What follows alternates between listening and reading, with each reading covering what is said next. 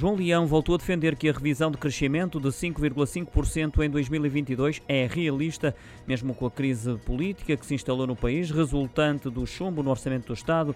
O ministro das Finanças lembra que as estimativas da Comissão Europeia não são muito diferentes das do governo e adianta que há outras bem mais otimistas que estão prestes a ser conhecidas, por isso é fundamental aplicar as medidas inscritas no Plano de Recuperação e Resiliência, mesmo com orçamento em duodécimos. Quanto à taxa de inflação prevista para este este ano, os 0,9%, e as implicações desta percentagem num aumento dos funcionários públicos. João Leão reafirmou que o objetivo é cumprir com o que foi prometido pelo governo aos sindicatos do eh, setor e lembrou que Portugal é dos países da Europa que apresentam taxas de inflação mais baixas. Declarações registadas à margem da conferência anual da Autoridade Nacional de Seguros e Fundos de Pensões que decorreu em Lisboa.